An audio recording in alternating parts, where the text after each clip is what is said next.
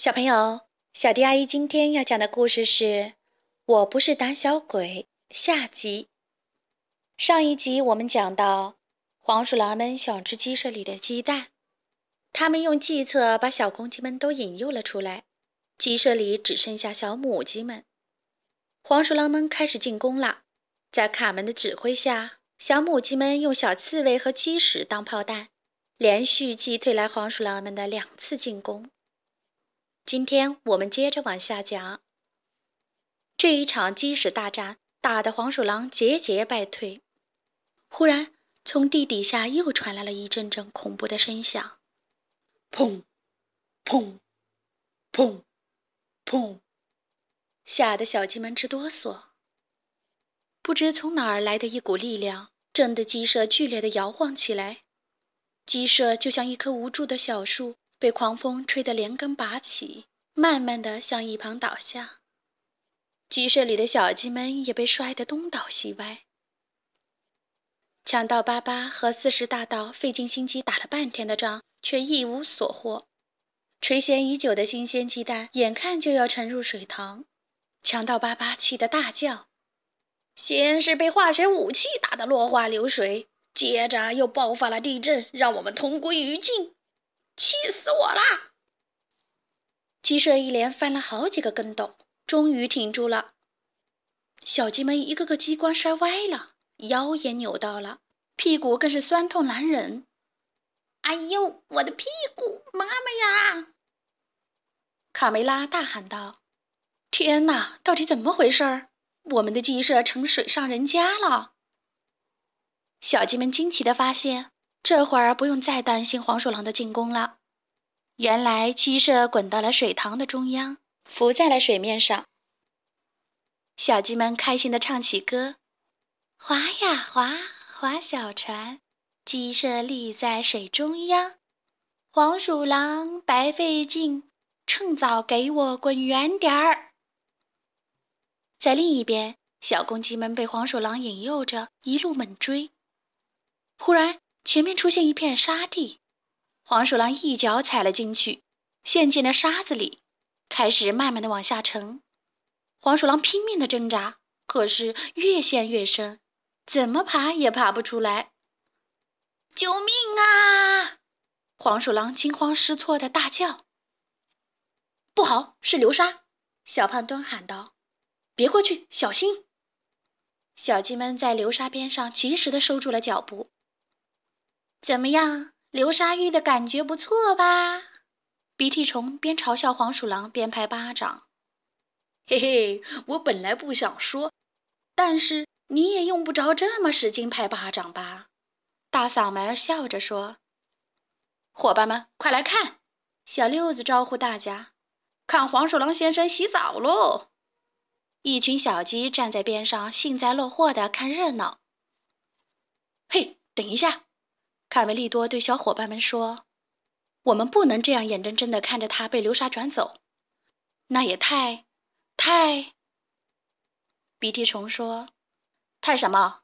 他是坏蛋，是我们不共戴天的敌人。”但是卡梅利多于心不忍，他说：“以前我们玩打仗游戏的时候，从来不会见死不救。我觉得我们应该把这一只可恶的黄鼠狼救上来。”让他知道我们是谁。其他小鸡们也觉得卡梅利多说的对，他们不能见死不救，于是手拉手站成一排。卡梅利多拉着伙伴们的手，慢慢的走向了流沙中央，把黄鼠狼拉了出来。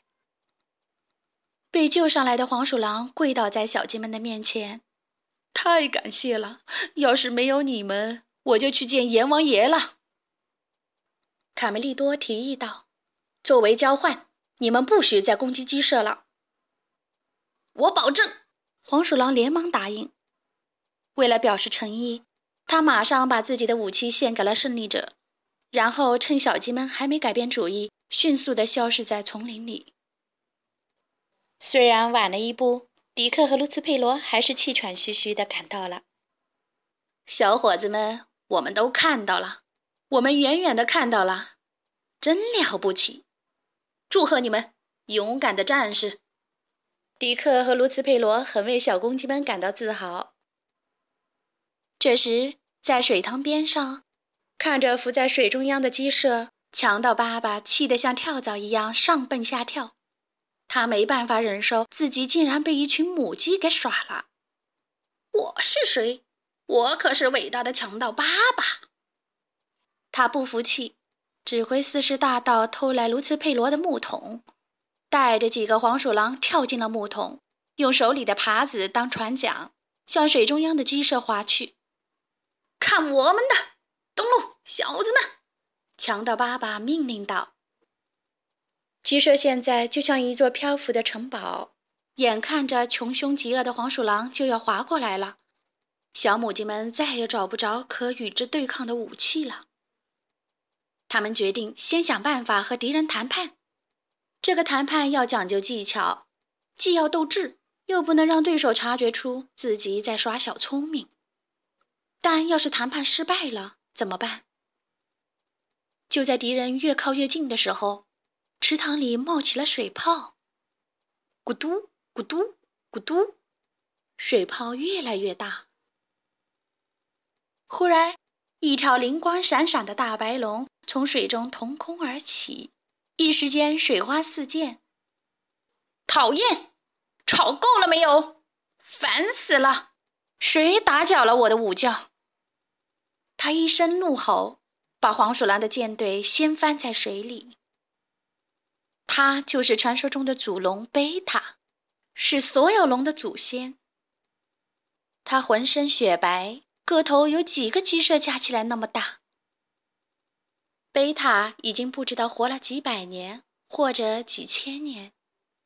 如果你觉得他太老了，好心分串一句，千万别让他听到，惹恼了他可不得了。小鸡们震惊地望着这个从水里面冒出来的大家伙。今天到底是什么日子呀？刚和黄鼠狼打完仗，接着又是地震，现在又来了一位复仇女神。卡莉姨妈叹了口气：“古话说得好，福无双至，祸不单行。”呼！祖龙张开大嘴，喷出一道长长的火焰，向黄鼠狼们射去，边喷火边说：“小子，别不服气，被我打败的人比你们有名气多了，像阿波罗、大力士。”圣乔治，哪一个都不是好惹的。所有这些英雄都自称能屠龙，到最后，我祖龙贝塔还不是活得好好的？你们只会欺负弱者是吧？再让你们尝尝被火烤的滋味。说着，祖龙贝塔又喷出了一口大火，呼！黄鼠狼们被烧得上蹿下跳。连连惨叫：“饶命啊！饶命啊！祖龙奶奶，我们以后再也不敢了。”黄鼠狼们哀求道：“没什么以后了，速战速决！别跟我来这套骗人的把戏，一切该结束了。永别了，强盗爸爸和四十大盗！”说着，祖龙贝塔喷出了更猛烈的火焰。把黄鼠狼们都消灭了。消灭了黄鼠狼后，祖龙贝塔把头靠近了鸡舍，用一只大大的眼睛透过鸡舍的窗子朝里边望去。“你们好，女士们、小姐们。”贝塔的声音变得十分温柔。“别害怕，我是你们地底下的邻居，祖龙贝塔。”邻居？真的吗？如果没记错的话。好像我们从来没有在走廊里碰到过，卡门说。这不重要。事实上，我已经在你们鸡舍底下的地下洞穴里舒舒服服的住了快五个世纪了。卡梅拉问：“但不是所有的龙都被骑士们杀死了吗？”哈哈，那都是他们为了骗取公主们的芳心胡编乱造的故事。”贝塔大笑道。外面的声音吵得我睡不成午觉，我气得敲了敲天花板，想叫他们安静点儿。可没想到我的力气大了点儿，把你们的鸡舍也弄翻了。地震是你干的？小鸡们齐声问道。你好呀，破坏大王。别担心，我会把你们的鸡舍归回原位的。说着，祖龙贝塔伸出爪子，轻轻地抱起鸡舍，放回了原来的地方。好啦，等我再把周围清扫一下，就一切都完好如初了。然后，贝塔朝鸡舍周围的地面吹了一口气，地面上一下就变得干干净净的。祖龙贝塔，谢谢你救了我们。卡梅拉说：“哦，不，别这么说，很乐意为你们效劳。”祖龙贝塔挪了挪身子，又说。我真为你们骄傲，女士们，你们之中没有一个胆小鬼。哦，对了，我不能和你们聊太长时间，说不定一会儿又来一个骑士找茬和我打架，我可不想惹麻烦，还是回到洞里睡大觉更舒服。千万别把我的藏身之处说出去，你们能遵守诺言吗？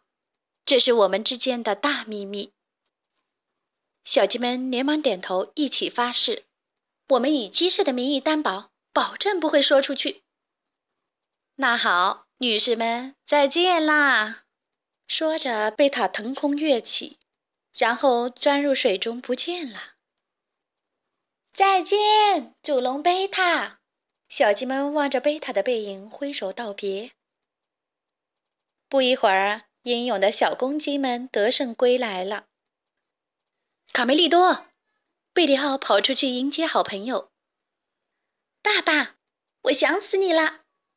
卡门开心地扑进爸爸的怀里。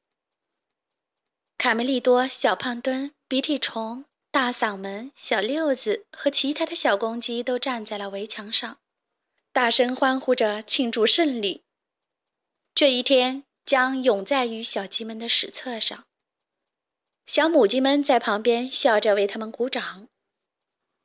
不用害怕，女孩子们，保卫家园是我们的职责。”小胖墩骄傲地说。“对呀，有我们在，世界就会永远和平。”大嗓门大声地宣告。“从此以后，再也不会有黄鼠狼出现了，是吧，伙伴们？”卡梅利多总结道。“你们真的好厉害，都是战斗英雄啊，是吧，姑娘们？”卡门和小母鸡们默契地笑了起来。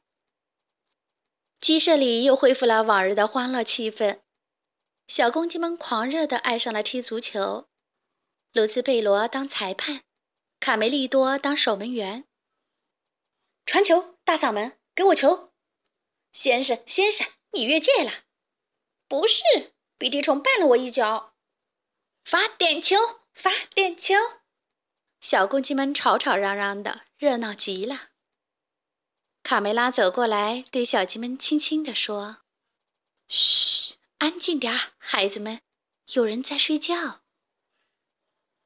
在鸡舍下面很深很深的地底下，有一条大白龙正蜷缩着身子趴在那里，做着甜甜的美梦呢。